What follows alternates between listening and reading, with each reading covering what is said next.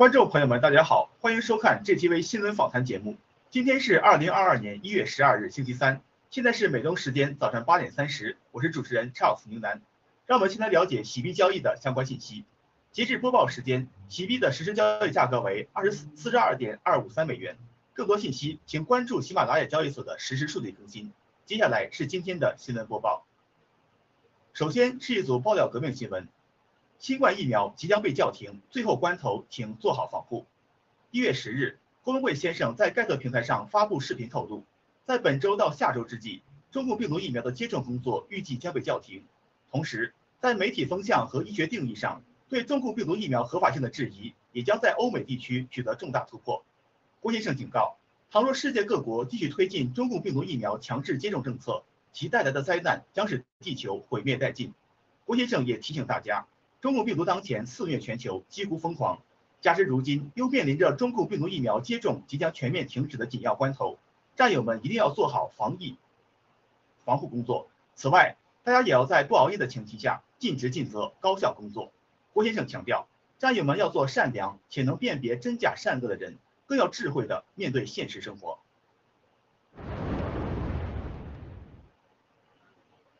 人类将在与中共的三个层次战争中大获全胜。光贵先生在一月七日的直播中指出，人类正在与魔鬼中共就三个层次做生死较量。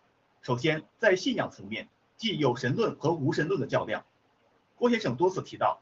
宣称无神论的中共其实是世界上最邪恶的、最迷信的组织，其以巫术为由，在中共国内肆意作恶，但最终的结果只能是害人不利己。其次是民主与独裁，即民天下与家天下的较量。郭先生解释道，中共目前已然成为了习家的天下，这将加剧中共的党内斗争，其下场只会是两败俱伤。最后就是共产主义与资本主义的决战。郭先生曾反复提及。中共通过流氓手段欺骗、利用资本主义国家，但在利益面前，这些国家最后必将与中共反目成仇，终将导致中共的覆灭。郭先生强调，新中国联邦将重建信仰、完善民主，最终正道主义会代替一切，也会帮助其他一切的建立。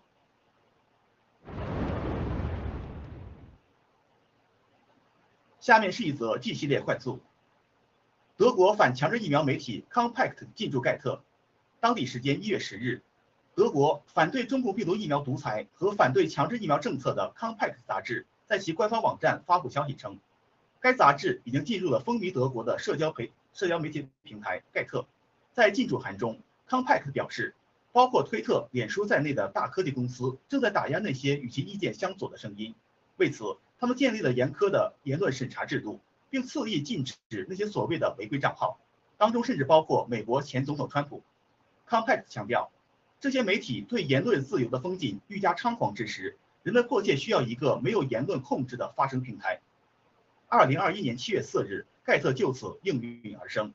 Compact 也明确表示，盖特是一个包容不同政治意见的平台，它主要保护那些和政府意见不一致的声音，这让盖特在德国广受那些自热爱自由、反对强制中国病毒疫苗的民众纷纷进入盖特。在目前媒体界风云突变之际，盖特已经成为更受欢迎的社交媒体平台。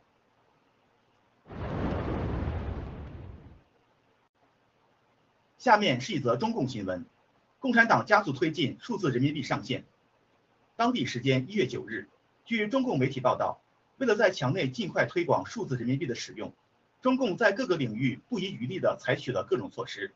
资料显示，中共在十个试点城市及北京冬奥会场景上。简化了数字人民币的注册使用门槛，同时，工商银行、农业银行、支付宝网上银行、微信支付、微众银行等九个运营机构的电子钱包将直接被升级为实名钱包。另外，墙内多家应用平应用软件平台也被接入了数字人民币入口，包括美团、京东、腾讯在内的科技公司也配合中共政府完成了相应的支持和部署。虽然中共极力鼓吹其数字人民币的推广成效。但有评论提及，通过大科技公司的介入，中共依靠实名数字钱包，可实现对百姓更加严苛的追踪和控制。而郭先生也在此前直播中透露，数字人民币实为中共苦民弱民的核心利器，其本质是中共对墙内民众的财富掠夺。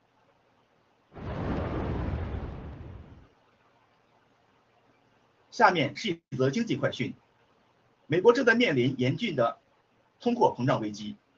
一月十一日，据相关媒体消息显示，美国参议员乔钦曼乔曼钦认为，拜登总统推进的重建经济法案或将继续增加美国的赤字和债务，并助长美国正在经历的近四十年以来增长最快的通货膨胀危机。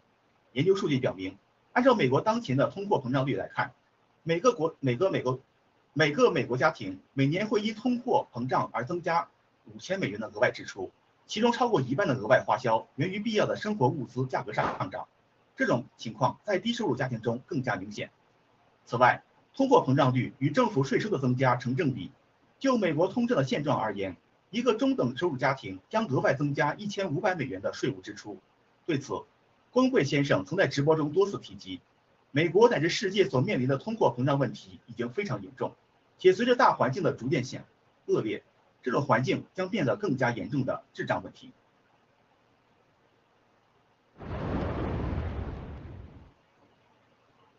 接下来是中共病毒及疫苗的相关资讯。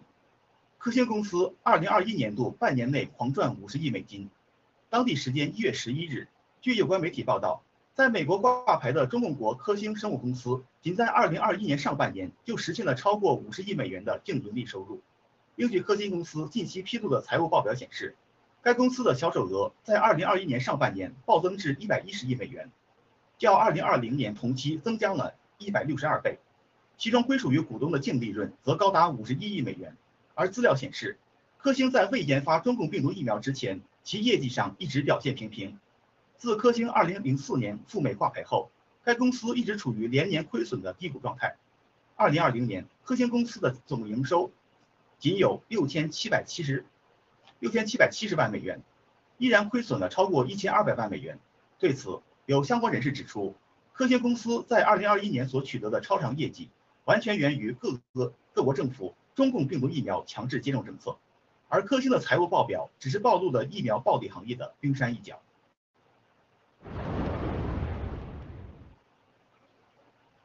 墨西哥总统再次感染中共病毒。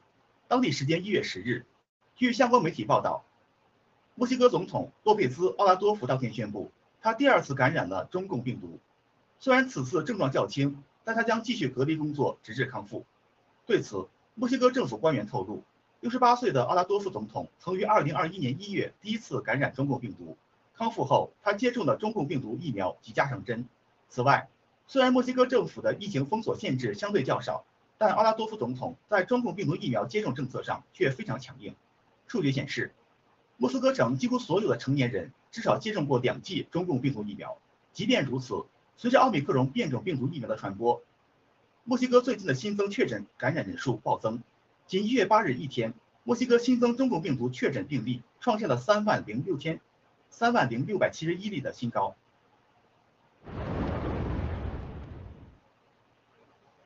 最后，让我们继续回顾 HBO Voice 采访郭文贵先生背后的真相，揭露 HBO Voice 精心编织的谎言 Part Six。在 HBO 播放的视频片段开头，伊莎贝尔·杨在拿不出任何证据的情况下，先入为主的污蔑抹黑郭文贵先生的名誉，同时他强行将依法履行集会自由和选举权利的美籍华裔与一月六日的国会暴乱联系起来。值得注意的是。HBO 的剪辑完全避开了郭先生对中共非法操纵美国选举的爆料，反而将矛盾直指唯一揭露真相的爆料隔壁。然而，这场痕迹拙劣、蓄谋至深的媒体造谣，只能说明 HBO 和杨贝贝背后的主人正是共产党。接下来，我们将还原事情真相的第六部分，反击 HBO Voice 质疑郭先生对于多米尼投票机源代码的爆料，请观看视频。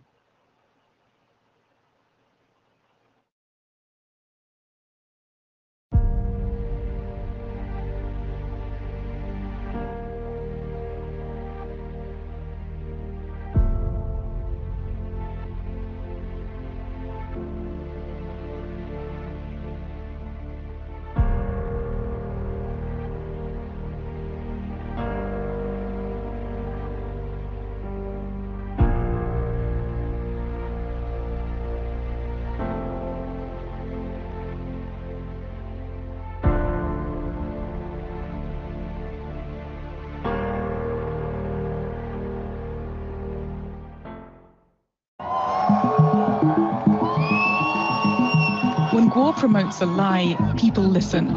On January 6th, the day rioters later stormed the US Capitol, Gore's followers were among the crowd at the White House claiming election fraud. What makes you so certain that there's been fraud in the election? I follow GTV and G News.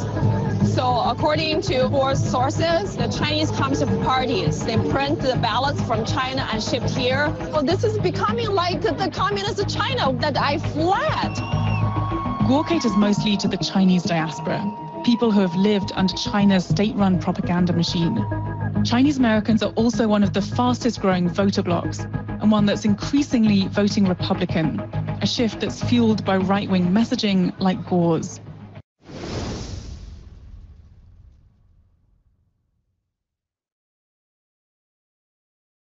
我特别想证明的是，像我说的这个灭白计划呀， 像对美国的人搞弱美国、搞搞乱美国、搞死美国的三 F 计划呀，包括呃 BGY 计划都是假的啊。那你就不用看到美国川普总统在选举的时候，Twitter、Facebook，包括你们 HBO 全都闭嘴啊！你不敢问多米尼是哪来的？你知道多米尼系统来自哪里吗？我本人在中国的我们家族投的，我们是第二大股东，北京最高科技的。就是中国的源代码的创始中心叫王选，叫北大方正集团。北大方正集团就是多米尼最早系统的创始者。他也知道美国真的掌握了他们造假和操控了。那个软件的根本发源地就是文贵作为第二大股东的北京大学方正集团的方正科技。昨天习近平开会，再次在内部重申，这是中美的终极之战。不惜一切代价要让拜登赢，不惜一切代价要让川普消失。所以我是当事人，我有资格说这个话。我所有讲的话都是我亲身经历的，来自于中国最高层、军方和中国的安全部门。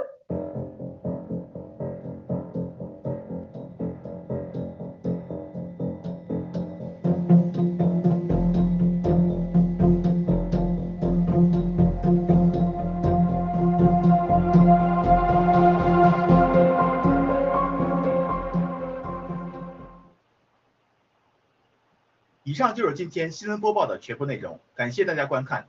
接下来有请主持人 Frank、嘉宾 Dog、Woody 为大家带来精彩的时政访谈节目，敬请观看。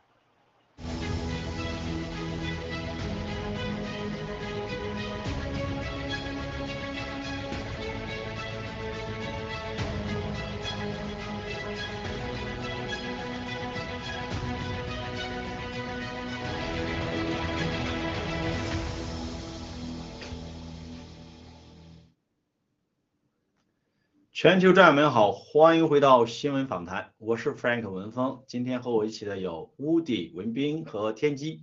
文斌，请跟战友们打招呼。好的，Frank 好，天机好，咱们又见面了。呃，所有的战友们好，观众朋友们好，谢谢。好的，天机你好，请跟战友们打招呼。Hello，Frank 好，Woody 好，还有各位 GTV 观众们，大家好。那欢迎来到我们的最新的 GTV 新闻访谈，谢谢。嗯，好了啊，今天我们第一条要跟战友们分享的新闻是来自于零对冲 Zero Hedge。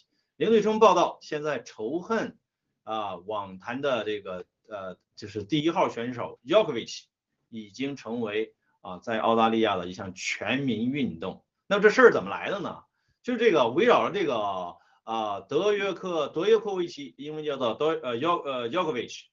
那么他呢，这也是一波三折呀，呃，成为澳大利亚的一个焦点啊，因为他得了这个新冠这个病毒，他没有打，没有注射疫苗。那么最开始呢是不允许他去参加澳洲的这个呃网网球的公开赛。那么后来呢说给他一个豁免，然后这个呃运动员呢就去了，高高兴兴的就去了澳大利亚。结果呢到了以后呢，就给他放到一个酒店里面 detention。给他拘禁起来了，不允不允许他到别的地方。最后呢，这个一波三折，在形成了这个一个舆论的焦点。那么针对零对冲这个报道呢，我们听一听我们啊嘉宾是怎么看的。文明战友，您觉得就是说啊，为什么现在呢，就是啊媒体在炒作这件事儿啊，让全澳大利亚打了疫苗的人要仇恨这个没有打疫苗的这个德约科维奇？呃，那么这里边到底是怎么回事？文明。好的，Frank，就这个里面呢，我觉得就是我们，尤其是华人战友们，一定要警惕，华人们啊，一定要警惕。这就是为什么郭先生说一再提示我们要防止排华啊。你想，今天他能够操纵这种舆论来仇恨这个德约科维奇，对吧？也叫约科维奇，我喜欢叫他德约科维奇啊。那么他啊，他就会在操纵这种舆论来排华，很容易的。大家想想啊。为什么这些澳洲的人要恨他呢？就是因为那从表面上看啊，他没打疫苗，对吧？担心啊，你没打疫苗的来给我们传毒是吧？啊，你要捍卫自己的自由，我们打了疫苗了，我们不得不得病，你要来给我们传毒，对吧？这表面看是这样，但是呢，再想一想啊，现在疫苗的有问题，我想这些不是没有人知道的啊，他们也清楚这个疫苗是有问题的。那么我打了有问题的疫苗，你没有打，他是不是就会有一种那种？招人恨的那种心态在这里啊，或者是甚至说我再说的这个把人心呢说的黑阴暗一点的话啊，我死了你不死，你比我们高明吗？这个东西啊，虽然说啊绝大多数的普通人人民是善良的，这点这点我绝不绝不否认，但是你要拉起这种仇恨的时候，尤其是排华的时候，一小部分人就够了。大家想一想，在二战的时候。排油的是绝大多数德国人在排吗？不是的，你看看我们看那个现在看的电影也好，包括现在记录下片记录下来的一些事实也好，就是很多普通的德国人反而是在救，想办法救犹犹太人，对吧？你最明显的那个辛德勒名单这样的人很多的是吧？他们是救挽救犹太人的生命的，但是就是那么一小部分人来进行排油，对犹太人就是一个灭顶之灾。那么接下来在如果在发生这种排华的情况下啊，就是这种不良媒体，或者是这种黑客那种很黑的那种政客啊，无良政客，他们想利用这种啊这种舆论来操纵一下排华，有一小部分人，他能愿意，甭管他是真相信，还是说他愿意借此为找一个那种情绪的宣泄口，或者他本身就是坏人，他就想干一票这种打砸抢啊，你这种情况下。这个火马上就起来了。对于甭管他是一小撮人，还是一一一大撮一大部分人，那对咱们华人来说，那就是灭顶之灾啊！你想想看，印尼排华的时候，他是全民全印尼人都在排吗？也不是的，是一小撮人啊。哈，你再看，就是我们再再再再再放大一点，南南非当时那个就是前前两年，呃，这个白人黑人冲突的时候，抢夺白人的那个。就是农场的时候，是全所有的黑人都去了吗？也不是的，一部分人那个坏分子去就够了。对你白人来说，你就是一个灭灭顶之灾。所以这个事情对咱们来说是一模一样的。他今天能操纵这个明星，操纵舆论去啊，这是毫无理由的、毫无根据的去这个攻击这个德约科维奇。那么明天他就可以来攻击我们华人，对吧？编一个这样的理由，你看你们华人传毒啊。中共放的毒，是吧？那就可以弄到你华人身上，再加上杨贝贝这样的人，把这些啊，中共支持他，把一些这个无良的一些东西剪辑在一起，最后责任就是你华人的。那这个锅，你想想看，真正的就是疫苗出了那么大的灾难之后，这个所有的老百姓里面的心里那种仇恨，他往哪里宣泄？有这种无良媒体，杨贝贝这种无良媒体一宣播，一一那个推波助澜，你想想看，这一波火。这个火星马上就可以烧起来，啊，所以这个是非常非常非常危险的一个一个预警，对于尤其是对于防止排华这种情况下，啊，好的，Frank，嗯，好了，谢谢文斌的分享啊，呃，我也受您的启发，我觉得这两件事啊，大家看地球的一南一北哈，在地球的南南南面发生的是这个媒体炒作德约科维奇这件事儿，让这个澳大利亚这个民众去仇恨没打疫苗的德约科维奇。那么在地球的北边，在美国呢，发生了一件什么事儿呢？就是这个杨贝贝在利用这个 HBO Vice 在怎么在攻击华人，对吧？现在这个媒体啊，就成了什么呢？媒体就是判官，哎，媒体来决定这些事情的性质，就是这种东西，就是整个的操作背后啊。虽然咱没有情，咱没有这个，就是在澳大利亚发生这件事儿，咱没有情报，但是这种手法呢，确实是很相似。好的，我们也听一听那个天机的分析。天机也请。好的，谢谢 Frank，还有谢谢 Woody 的分享。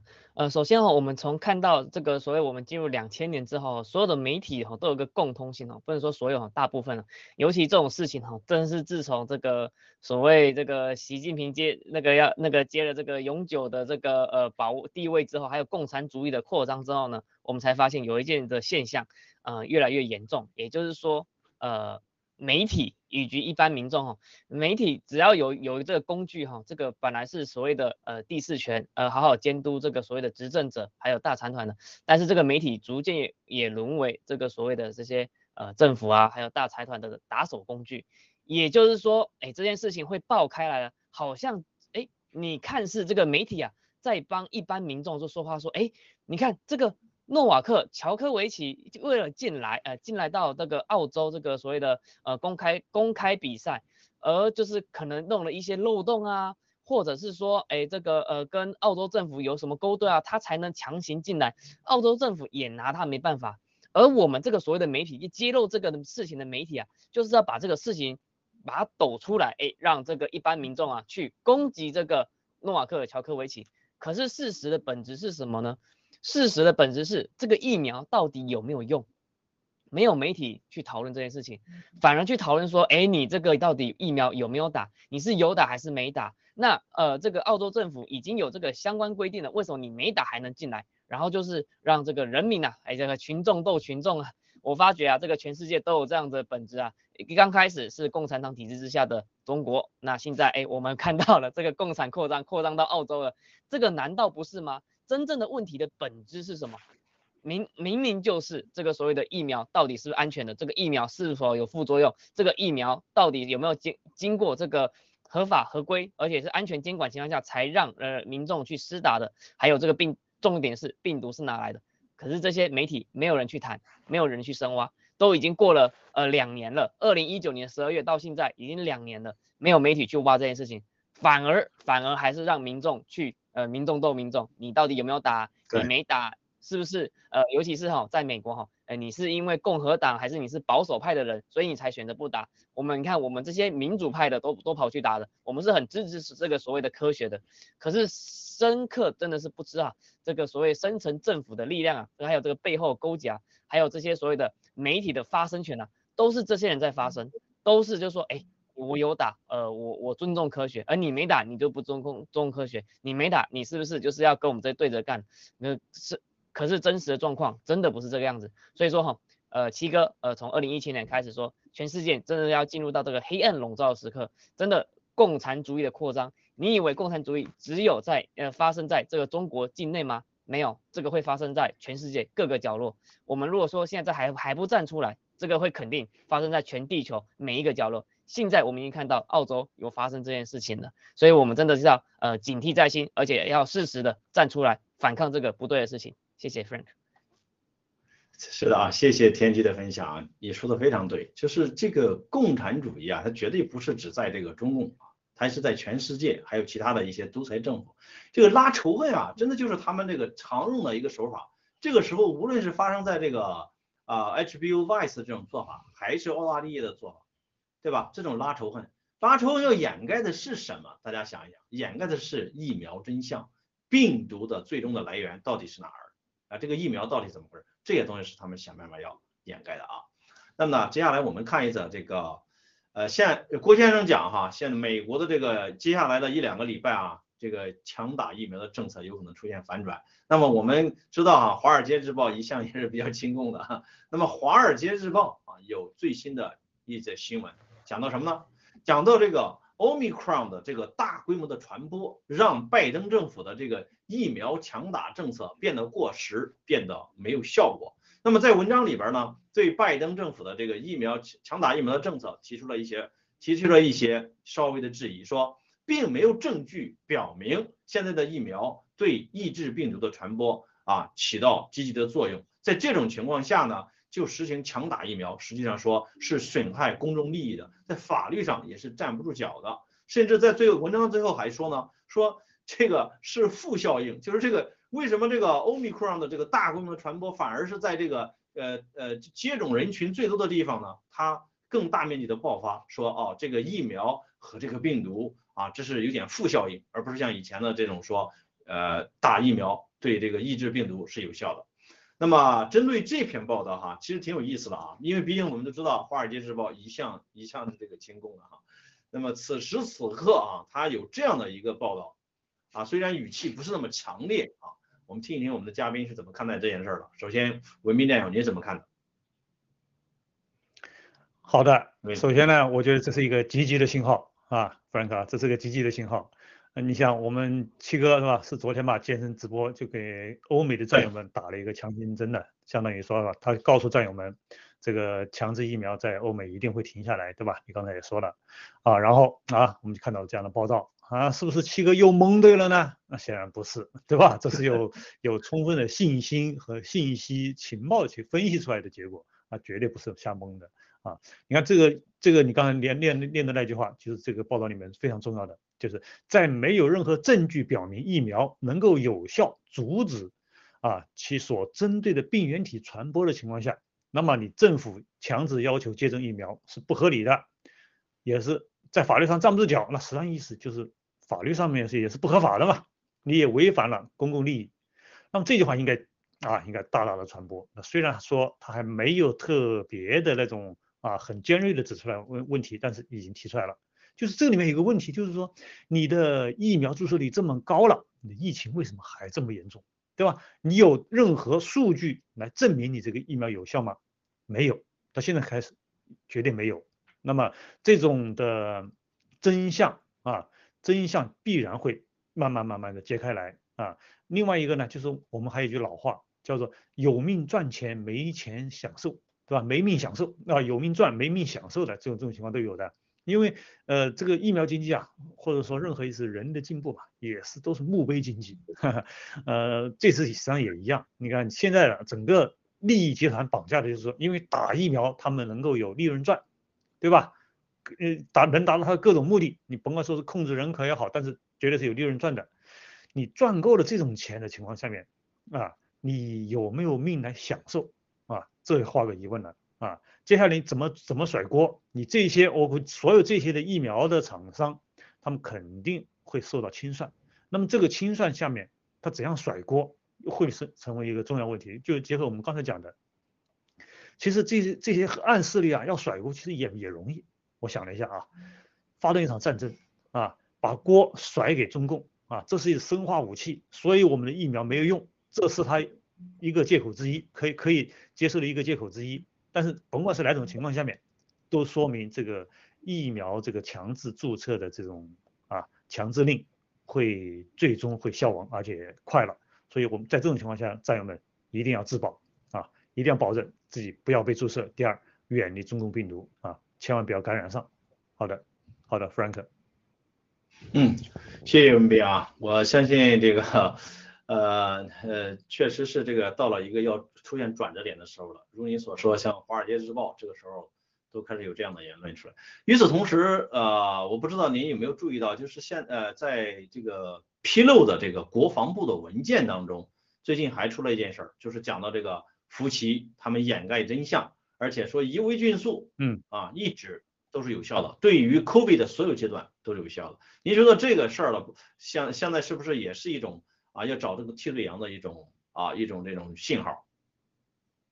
对，我同意你说的，对，国防部那个出了一个新的文件，是的，呃，是也是一位将军嘛，好像是一位将军，呃，写了一篇文章吧，对吧？就针对福奇的这个事情，我想这些福奇啊，这些人必然会作为替罪羊被丢出去，要甩锅，背后的沼泽地必然要找一个借口啊，找一个理由把整个事情给甩出去，那总不可能他把这个火引到他自己身上吧，是吧？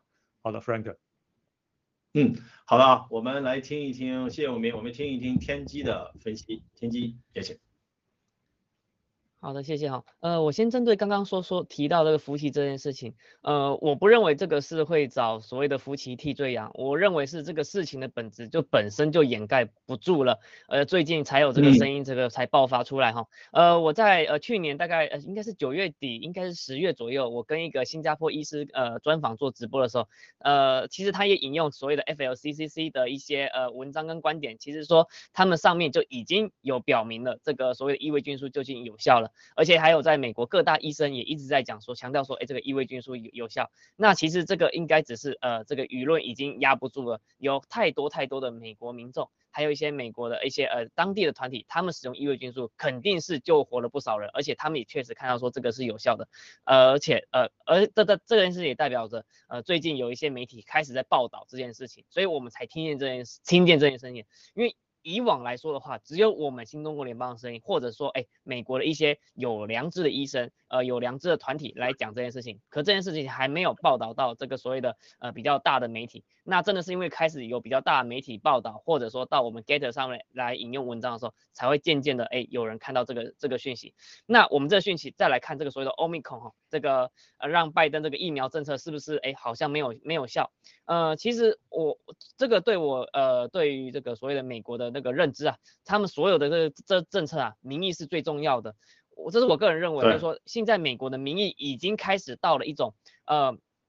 民意已经看清楚了说，这个疫苗这是肯定没有用的。那而且都是说你这个呃已经确定说没有用的，因为我们是真实的状况嘛，我们为真不破，民意也知道说，哎，这个完全没有用的话，那么呃拜登政府他们在推广这个所谓的强制疫苗的呃这个部分的话，肯定会做一个停止的。停止的作用，或者他们呃这个所谓的拜登政府啊，有个那个解套措施啊，就说啊这个病毒啊不停的变种，所以说我们这个疫苗啊就不强制，哎这不就就就不强制，就就就到这边了。那你要不要打这个就看你，但是他们还还是会可能说一个，我们推荐您打，因为可以这个呃保护这个所谓的重症重症的 效果。那那所谓的异位菌素呢，我我个人还是认为啊，说在各大媒体还是不会就是呃广大的宣传，但是纵然在他们的所谓的 N I H 或者 CDC 里面，他们你们可能要翻到第二页或第三页，然后他才会告诉你说，哎，这个异位菌素是极其有效的。可是里面大部分都是专业术语，正常人也不会去翻。可是，可是 一般的民众就只会认为说，哦，媒体讲的应该是没有问题的，媒体讲的应该是正确的。所以说这个话语权都被所谓的媒体这个代理人来来所代理的。这件事也可以拿拿到杨贝贝这件事来说的，说呃郭先生是这个间谍，是你说的吗？你就能代表法官吗？法官有认证的吗？都没有认证，那你凭什么来代表这个所谓的这个法官来认证说呃七哥哎这个郭文贵先生他是个间谍呢？这个就变成说什么啊药有没有效，疫苗有没有效，一切都是媒体说了算。其实这个是不是的？可能。在呃真正的他们网站上面已经有宣导说，哎，到底什么是有效，到底什么是没有效的，都有讲清楚。可是媒体不说就是不说，那甚至说，呃，可能再再糟糕一点，就是 N I H 或 C D C，他们就把这个所谓的有效的观点跟有效评论放在这个最后面，那却把这个所谓的呃疫苗有效的观点跟评论把它放在第一章，让人家是。误植或者是呃误导说，哎，这个疫苗是有效的，但是我们重申一下，疫苗肯定是没有效的，疫苗肯定是对人体有害的，而异位菌素还有羟氯喹一些呃包含这个大户医生所推的这些东西肯定是有用的，谢谢。嗯，好了啊，谢谢天机啊，异位菌素肯定是有效，我们昨天也讲到哈，一些异位菌素现在现在我们应该是我们都有很多的亲身经历啊，异位菌素就占有，那么异位菌素那么。现在在全世界各地被封杀啊，在墙内也是，几乎你就没有办法在药店去找到异位菌素，而且托关系都不一定买得到啊，啊，这才是真相啊。那么接下来呢，我们看一下这个跟美国的通胀有关的啊，刚才在播报的时候也已经讲到了，现在美国的通胀实际上是历史上的新高啊。基于这种美国的这种高通胀呢，华尔街啊，华尔街的一些重大的投行呢，他们。呃，预计明年就今年了，二零二二年将有至少四次的加息啊，来应对这个通胀问题。同时呢，在今年的七月份呢，也有可能进行缩表，就是把资产负债表的规模要给它缩小，也就是说叫 QT，以前是 QE 量化宽松，现在变成了这个缩表 QT。那么针对华尔街的这个这个整个的这个鹰派的这个预测啊，我想请请咱们的嘉宾谈一谈，文斌您怎么看待这个？美联储即将至少四次加息以及缩表这件事儿，是不是这个是不是这个呃这个掩盖不住了啊？要想主动的这个尽量的，虽然晚一点，但是最后可能要选取这个刺破这个泡沫，还是怎么样一个考虑？文斌，你怎么看呢？呃，是的，我基本上偏向于这种观点啊，因为你看这个新年伊始啊，就是关于美联储加息的新闻就不绝于耳，对吧？加几次啊？加多少啊？呃，都有风声出来了。很显然就是说，美联储、华尔街和资本大鳄啊，他们希望全世界看到这个新闻，哈哈，因为看到和直接做还是两个概念，对吧？然后每一年的那个全球的这个央行年会呢，都会饱受备受世界关注，尤其是美联储啊，美联储主席的任何决定都会让这个地球啊抖一抖的啊。历史经验看呢，就是美联储的决定，它会影响这个第第二年的啊未来一年的货币政策。你看，呃，我们梳理一下，零八年金融危机的时候，当时的那个美联储主席布兰特啊，布兰克在那个会上就是采取量化宽松政策。对吧？给全球的这个经济复苏上打了一个强心针，那么，那么那一次会议开启了全球十几年来这个货币宽松政策的一个时代，啊，从那时候开始的。然后一四年这个美国经济复苏也不错之后，当时的美联储主席是耶伦了，啊，他就透露出来这个开始吹风了，就是要货币要紧缩，对吧？谈这个可能性。然后果然，在一五年，美联储就开始阶段性的加息。那么到了一九年，也是在央行这个年会上面，那么现任的这个鲍威尔，现任主席鲍威尔释放出了鸽派信号，再加上这个疫情的影响呢，美联储彻底停下了那个加息的步伐，又开启了一个非常宽松的一个货币政策时代，是吧？这又又开始宽松了。那么到了去年九月啊。美联储主席说，美国的高通胀只是暂时的，是暂时的吗？嗯，大家这个大家都知道，这个是瞪着眼说瞎话，对吧？到现在供应链你不可能解决，因为疫疫情的影响啊，你生产跟不上。那中国我们都知道中国的这个工厂的开工的情况怎么样，包括美国这边也一样啊，你怎么可能通胀可怎么下来呢？啊，那么现在就是这个通胀已经到了一个历史的新高。通胀是客观存在这个事实，它是不可能抹杀的，所以这个时候呢，呃，必须要不得不要面对这个问题了啊。那么你再看一看，截止到今年呃二零二一年的三月份，我们只看二一二一年的三月份，能查到的美国国债就是二十八万亿啊，对吧？上次呃前一段时间他们讨论的就是要是不是突破三十万亿的这个这个天花板的这个东西啊啊。那么你在就算以以二十八亿。一算啊，现在已经不止二十八亿了。我们就算以这个二十八亿为为算为算，利利率每加万亿啊加一个基点，二十八万亿对，二十八万亿，每加一个基点，你政府的利息增加的那都是一个天文数字。对你拜登政府来说，你的国债现在已经是无法控制了。你前你这一前一轮又加了一点九万亿，对吧？你所以你现在他敢不敢开启新的一轮加息？啊，加息次数，这都是关系到各个方面啊。鹰派要求加息，鸽派不能加。那么加息了之后，谁会先撑不下去？这是摆在美联储面前最现实的一个问题啊。就是美联储在等什么啊？等通胀神奇的见顶回落吗？不可能啊。他想等它回那个见顶回落之后，来保住股市，保住楼市啊，呃，那个保住那个拜登政府那个帮他缓解那个债务压力。这都是不可能的，做不到。所以现在的加息对于这个调控啊，对货币政策这个调控，呃，起不到实质性的作用。对他所有他这他想达到的这些算盘，起不到实质实质性的作用。这个经济是必然会破灭啊，必然会破灭。这这这一年，尤其是在郭郭先生说的五月份之后啊，这个整个泡沫会迎来一个大的破灭，一个全球的经济灾难就在那里。美联储，你现在是骑虎难下，但是你难下你也得下，就是这么个情况。好的，Frank。对，嗯，对，好，谢谢文斌啊，谢谢文斌。那个就是美联储，实际上他们根本就没敢面对这通胀的这个根本原因。这个根本原因，它不，它不是以不是这个像正常的这个情况下产生的，对不对？它是因为这个这一轮的这个病毒。啊，导致的他们必不呃要印了很多钞票来继续维持它这个擀面杖的经济，对吧？这个东西它是没有，它是没有去碰触的，他还是按照传统的模式、传统的这种经济的这些模型去做一些这个政策上调整。在十二月份的时候，英国英格兰银行已经已经加息了一次，这是让所有人都 大吃一惊的。现在又到了美国啊，好了，我们也听一听那个天机的分析，天机有请。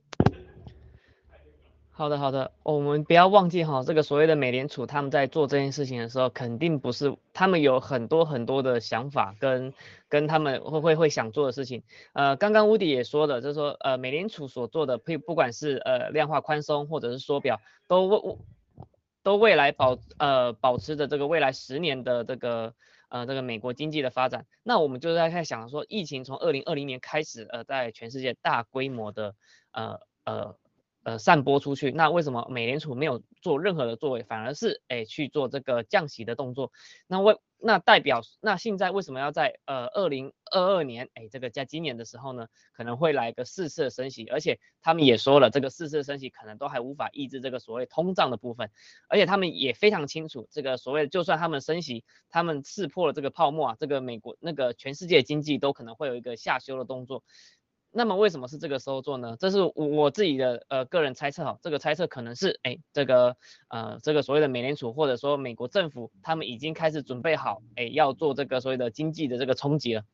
那这个经济冲击呢，他们势必要有一些这个的资金，他们应该会有一个流向。那我猜测这些流向呢，有一部分应该是会跑到这个所谓的加密货币。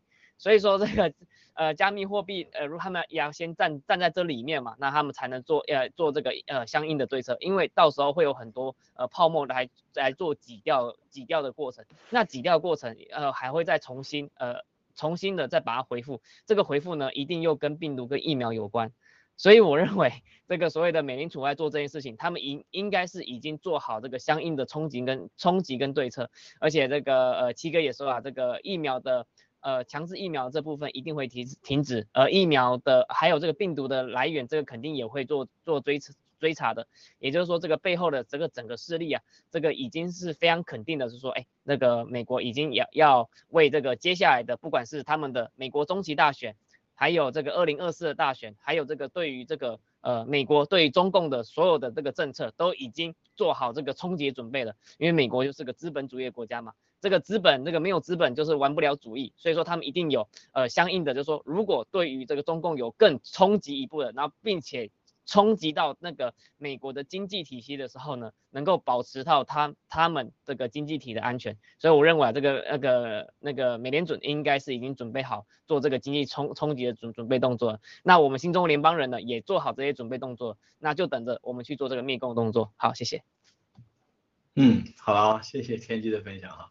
无论如何，这些这些个政策最终啊，受益者将是这个，就是还是洗币，因为这个数字货币的这个趋势啊是不可避免的，尤其是全球现在印了几百万亿的这个，就是这个天量的印钞，最后对吧？哪怕你想想有百分之十是吧，转到这个虚拟货币，虚拟货币那整体就要四十万亿，现在虚拟货币整体才多少市值啊？是不是？所以。嗯，再加上我们我们想到就是洗币啊，它的这个行业的规则，它将会成为一个就是标准行业的这个规则和标准的制定者。那么这就造就将来洗币啊，有可能就就是整我我猜想的啊，就是这个数字货币未来，比如说哈是一百万亿，有可能整个洗币就占了多少？占了可能过半儿啊，这个。到时候真的是 H count 的幕了，对吧？好，那么我们而且 Frank 我们不要忘记了，我们这一年我们这一年的这个所谓的呃呃，我们货币这真的是超发太多，而且我们这个譬如说制造量，各国的这个 GDP 实质的这个 GDP 制造量是缩减的，因为病毒，因为疫情，我们所有的物流是呃都都是降低的，所以说这个。呃，滞胀跟通缩是同时发，呃，那个呃，通胀跟通缩是同时发生的，所以所以它就算我认为啦，它就算再怎么缩表，就是还是赶不到是这个所谓的通通胀，所以这个呃，所以七哥一直就跟我们讲的这个经济那个恐慌真的会到来，那到到来的状况会比当时一九二九年还要严重，那严重完之后再马上反弹，应该也是很快的，因为呃全世界经济不容许就是真的一直一一直持续低迷，所以说我们真的是还是要做好准备，好，谢谢。对，对对对，我同意您的说法啊，它这个本身的这个这个面并没有变坏，只要一只要是一旦是把这个中共给纠责成功，对不对？把中共灭了，然后又有这个相应的这个解药出来，这这这很快的经济反转是肯定的啊。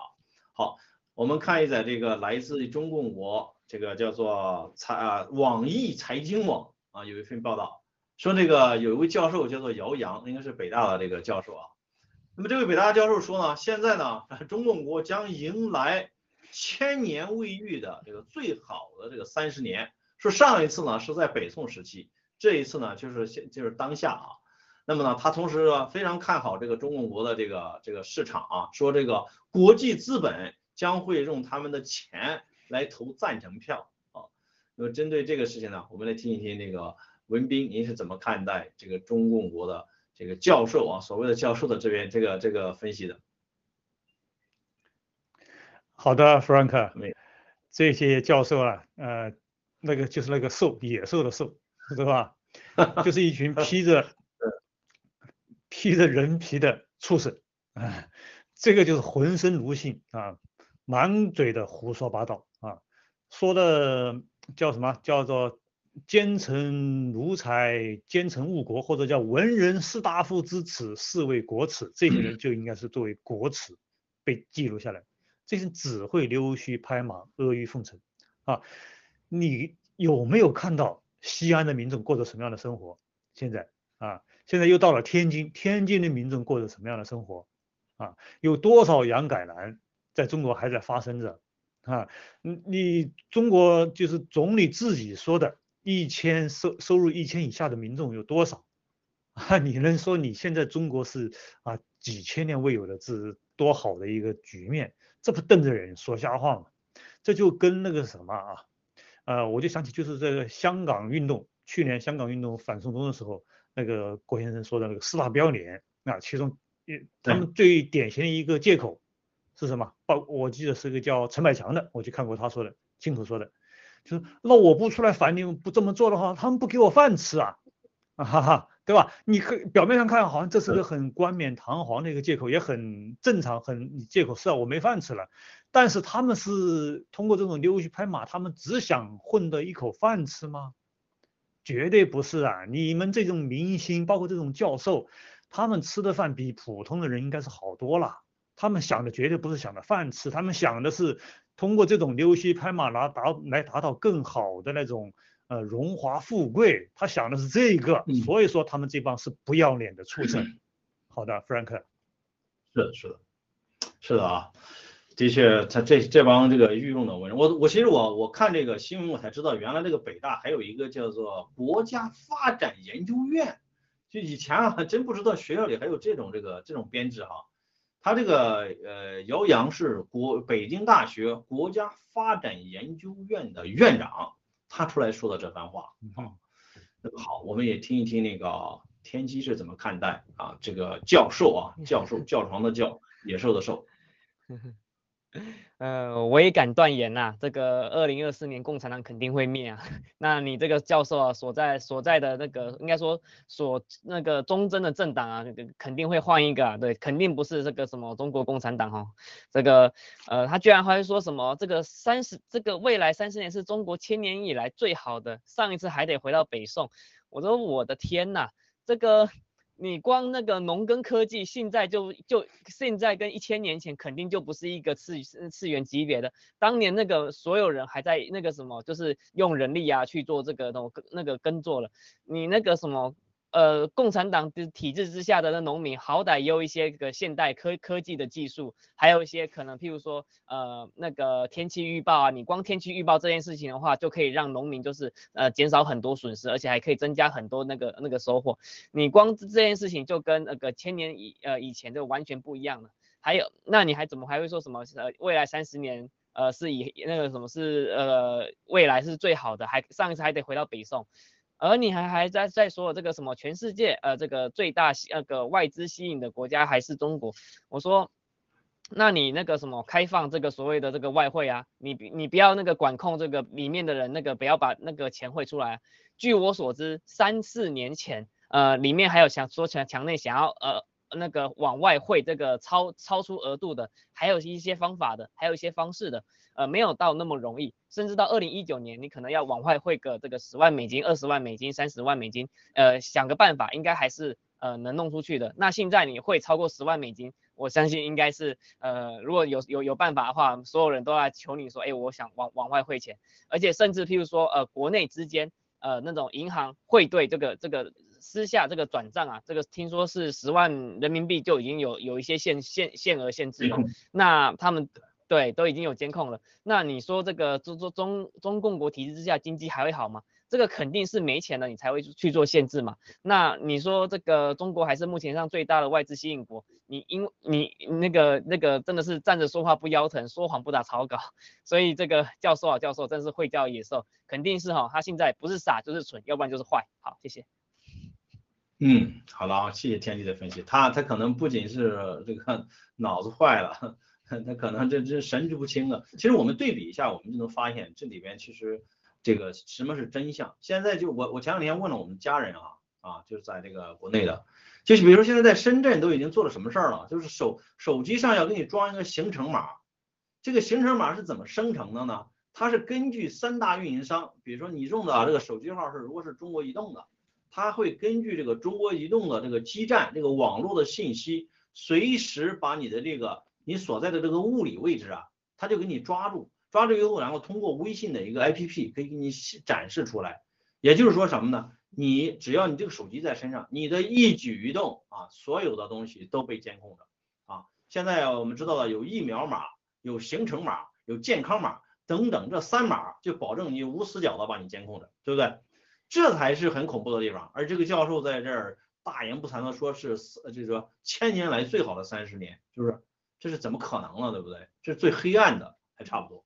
好，那么不仅仅是有中共国的这种御用的这种教授啊，开始这个唱赞歌，还有这个西方的一些这些银行。那么来自路透社啊，摩根大通在亚洲呢准备积极扩张，准备在招呢呃超过一百名的员工，瞄准的是私人银行业务。那么它这个私人银行呢，这个主要的瞄准的呢是还是大陆中共大陆的这种客户啊，呃，它的起点是比较高的，要求是在。呃，净资产要超过两千五百万美元啊，才是。而且在这个报道里边讲到了，马云也是他们的这个私人银行的这个客户。虽然那个跟马云有关的这个组织呢，并没有正式的这个回应。好，针对这个情况啊，我们也听一听啊，文斌您是怎么看待这个摩根大通的这个扩展计划的？好的，谢谢 Frank。这个表面上看。好像是摩根大通这些华尔街资本啊，他继续跟中共狼狈为奸，对吧？与虎谋皮啊，好像还是想跟着他，想着捞点啥啊，再给他唱赞歌。但是，哎，但是中共地产造假、银行造假、票据造假、股市造假、金融造假，它的经济没有一个地方是无一无是处的情况下面，我们都知道这种这种情况。我不相信摩根大通不知道。啊，所以呢，我个人更倾向认为是什么？这是王岐山的势力的一次呃营救行动。啊，也或者是他们是他们俩和习王之间的一次斗争，因为这些避免这些资本在国内被习习派的势力所共产了，所以他以这样一个借口，哎，帮助这一部分资本给他弄安全的转移到国外。啊，我所以我更愿意这样认为，他是呃习王之间的一次。的内斗的一个方面啊，在金融界的一次内斗。好的，Frank。嗯，个人谢谢文斌，我觉得这个这个其实很有可能的哈。而且我们看到这个这个布隆伯格最新的也有一个这个一个节目，就讲到什么呢？讲到这个桥水基金的创始人达里奥，在这个全世界在推广什么呢？共同致富，对吧？这个布隆伯格他们的这个遗址都是王岐山的那个好朋友啊。我们看到就是无论是摩根大通还是这个布隆伯格，都在积极的做一些事情。那么也许真的是有一种默契啊。好，不管怎么样啊，啊，我们呢还是先听一听啊，我们另外一位嘉宾天机，你是怎么看待摩根大通的这个商业计划的？好的，我先介绍一下私人服务银行哈。私人服务银行它是专门这个对这个比较呃有钱的这个富豪的个这个所谓的个人财产投资以及管理服务哈。那大部分人会在里面存入大概呃资金大概两百万到五百万美元之间。那我们刚刚看到说这个呃存入的大概有两千五百万哈。那我再再给给一下这个排名哈。这个全世界啊这个所谓的私人呃私人银行这个财富管理哈，第一名就是这个呃瑞士银行瑞银集团。第二名就是瑞士信贷集团，第三名就是我们的摩根大通，那当然还包含了这个所谓的花旗集团，还有法国的巴黎银行，呃呃这这类的银行。那现在就是说，哎，它因为它目前这个所谓的标题是说这个会增加这个呃新设这个一百人以上啊，专门就是 for 这个亚洲的，也就是说这个是呃面向亚洲，就是说它是面向这个亚洲富豪，那个其中啊这个有五分之一的将专注于这个中国大陆客户，那因为这个。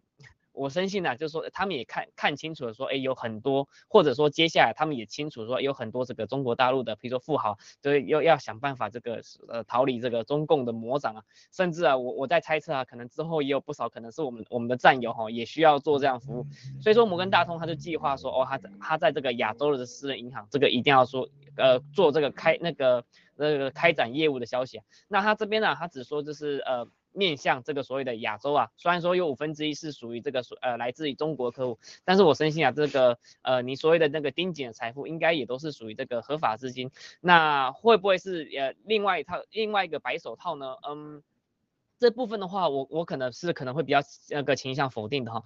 那为什么呢？那因为这个如果说是呃中呃共产党党员或者说跟那个共产党有关的，他们应该是会首选这个瑞士银行哦，因为我们呃前几期也有做到说，哎那个瑞士那个瑞士银行首选这个中共国的很多财富都放在这个呃瑞银里面。那他们还会会会不会放到这个摩根大通啊？而且那个七哥也好几次在这个大直播或者说说呃大活动上面讲讲到这个所谓的摩那个摩根老先生啊，所以我相信这个所谓的共产党的这些嗯呃比较有关的呃共产党的官员呐，会不会找到这个摩根大通去做这个财富管理计划？呃，我可能会认为说可能比较少，呃真正比较多的可能都是因为可能。就是诶占有部分，或者说跟共产党比较没有关系的部分，那这这个也是这个呃有有钱的部分，那他可能就会使用这样服务。所以说对于这个摩根来说的话，呃这个未来这个都是呃比较多这个呃亚洲富豪啊，这个需要做做到的业务跟服务。好，呃分享到这边，谢谢。嗯，好了。啊，不管它是不是一个正常的这个商业活动呢，但是我们也能够感觉到，就是他们所制定的这个计划和中共国的实际的经济呢，它是背离的。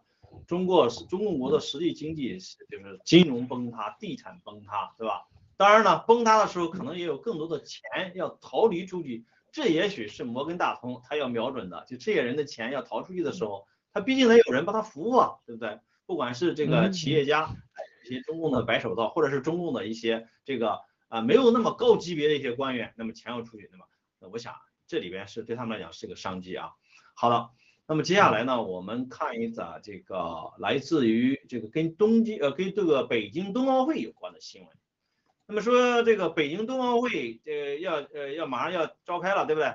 但是呢，很多这个国际奥委会的这个。赞助商，因为这些赞助商大家知道，他们一签合同都是常年的，他不是说签一两年，然后马上就要就就不付钱了，他一签可能都是十年二十年的这种长期合约。那么这些客户包括什么呢？我们都很熟悉，可口可乐啊、丰田，还有这个 Visa 等等，都是这些全球知名的大品牌。那么这些公司呢，都付了这个十亿或者是二十亿美元，但是最近呢，他们都表现的非常的安静。哎，就是，然后他们在这个就是在冬奥会期间的这个曝光率呢，啊，以及这个与中共政府的这种关系到底是走得太近还是太远呢？他们在保持一种平衡。大家都知道，这次的冬这个北京的奥冬奥会的这个抵制呢，美国啊发起的，它是以这个新疆啊种族灭绝、反人类罪这个理由，它进行了这个外交抵制，对吧？所以这个很多这个我这个赞助商这些大公司呢，也都是有所顾虑的啊。那么针对这个报道呢，啊，这是美联社的报道啊，我们来听一听啊，文斌您是怎么看待这件事儿？文斌，好的，谢谢弗兰克啊。这个资本啊，我们都知道，资本是最狡猾、最见风使舵的力量，对吧？它只会朝着有利自己的方向去发展、去钻营啊。那资本呢，可以清共。啊，可以向中共叩头，但是呢，当资本发现反共更加有利可图的时候啊，他也会毫不犹豫的、毫不犹豫的啊撤离，甚至开始反共啊。这些品牌，刚才我们说的这些品牌，国际奥委会的顶级赞助商啊，可乐呀、啊宝洁呀、丰田呐这些啊，对，家喻户晓的品牌啊，都是全球顶级的资本大鳄，都是大鳄，他们要考虑全球的市场，他们绝对不傻啊。呃，中曾经呢，中共以十四亿的市场诱惑他们但是中共就是中国人实际的购买力呢，十四亿人的购买力可能还远不止美国几亿人的这个购买力啊，更不更不必考虑你说把欧洲、澳洲这些包包括进来，呃，这次美国的外交上的抵制呢，其实上已说已经说明这个问题，所以冬奥会呢，它不是一场运动那么简单啊，呃，它关系到整个整个世界中美中欧的一些政治啊、经济各种关系的一些走向。保持沉默呢，我觉得也是这些资本的这些资本大鳄的一个信号啊。我们觉得不用去骂他，也不用去赞他。那资本这个本身呢，可能没有多大的善恶，你就像墙墙头草一样啊。但是呢，啊，他们向我们也投递了一个啊一个一个比较明显的，我觉得一个一个也是一个信号啊，就是说全球灭共啊，经济脱钩这个已经是不可逆转的一个事实了啊。近五年来，就是这个咱们。爆料参加爆料革命近五年来啊，我们新中国联邦人，我想见证了这种很多次这种乾坤大挪移啊，这一切是刚刚开始，所以对他们的这种沉默啊，不必过于苛求，不必不必过于苛求，我觉得啊，在目前这个阶段，好的，Frank，对啊，文斌说的非常好，我们我们不能说这些这些公司你都不要赞助了，对不对？他们本身也是商业行为，对吧？也都是商业行为，而且呃这些公司啊。他们是放眼全球市场，对吧？尤其是中国国这个市场，还是有那么多的这个消费者啊。好，我们也听一听那个天机，你是怎么看待这事儿？呃，说真的啊，墙倒众人推啊，这个所谓的这个说墙倒的时候呢，你看这些那个所呃那个呃可口可乐、英特尔啊，那个或者是 Visa 这些公司，看他们还会还不会做这些赞助。的工作，我们来看一下这个所谓的苏联呐，那个苏联当时也是跟美国跟呃苏联冷战的时候，你看苏联倒的时候呢，你看这些大公司有没有对这个苏联做做什么这个赞助工作？呃肯定是没有的嘛，那是因为这个呃这个是呃因为这个集权体制嘛。那还有的话就是说像像呀伊朗啊，或者是说哎比较那个呃那伊拉克什么恐怖组织有有没有做做一些哎呃这个赞助嘛，也是都没有的嘛。所以，呃，在这个在这个节骨眼，就是说我们现在还在做，就是说双方的拉扯。拉扯作用当中呢，我们当然深信呐，这个最后中共一定是会被我们推倒，一定是呃会最后偏向我们这边。但是在这之前呢，我们也不用再去呃对于这些公司会会骂什么。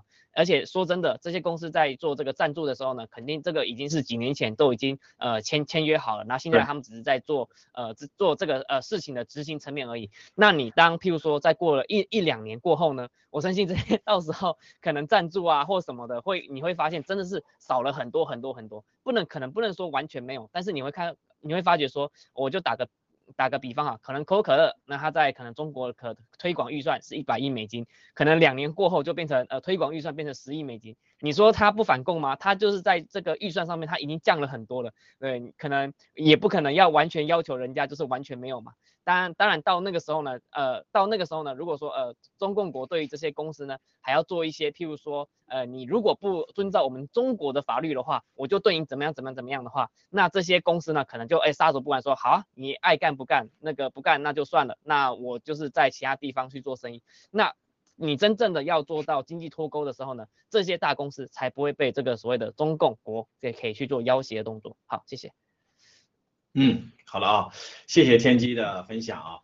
那么呃，我相信哈，就是这些公司啊，也都会做出他们自己的商业的一些选择的啊。另外我们要看一看，就是三星这家公司啊，到时候在这个这次的这个呃奥运会上有没有什么广告？大家都知道三星做了一件什么？听了这个郭先生的建议，对不对？啊，从中共国全面撤离，对不对？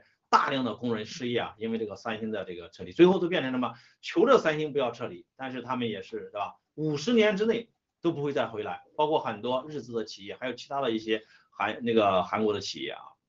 那么这就是中国的这个现状。好，一场冬奥会并不能啊让世人展示它就是个太平盛世，也并不能真正带来什么万邦来朝，对不对？这只是他们的一个遮羞布而已。这个遮羞布很快就会给他啊。就会给他那个拿拿掉的，对不对？我们拭目以待啊。好的啊，那个谢谢。以上是我们新闻联呃这次的这个新闻访谈的全部内容啊。感谢天机，感谢文斌，感谢直播间所有战友的参与。我们下期节目再见，再见，拜拜。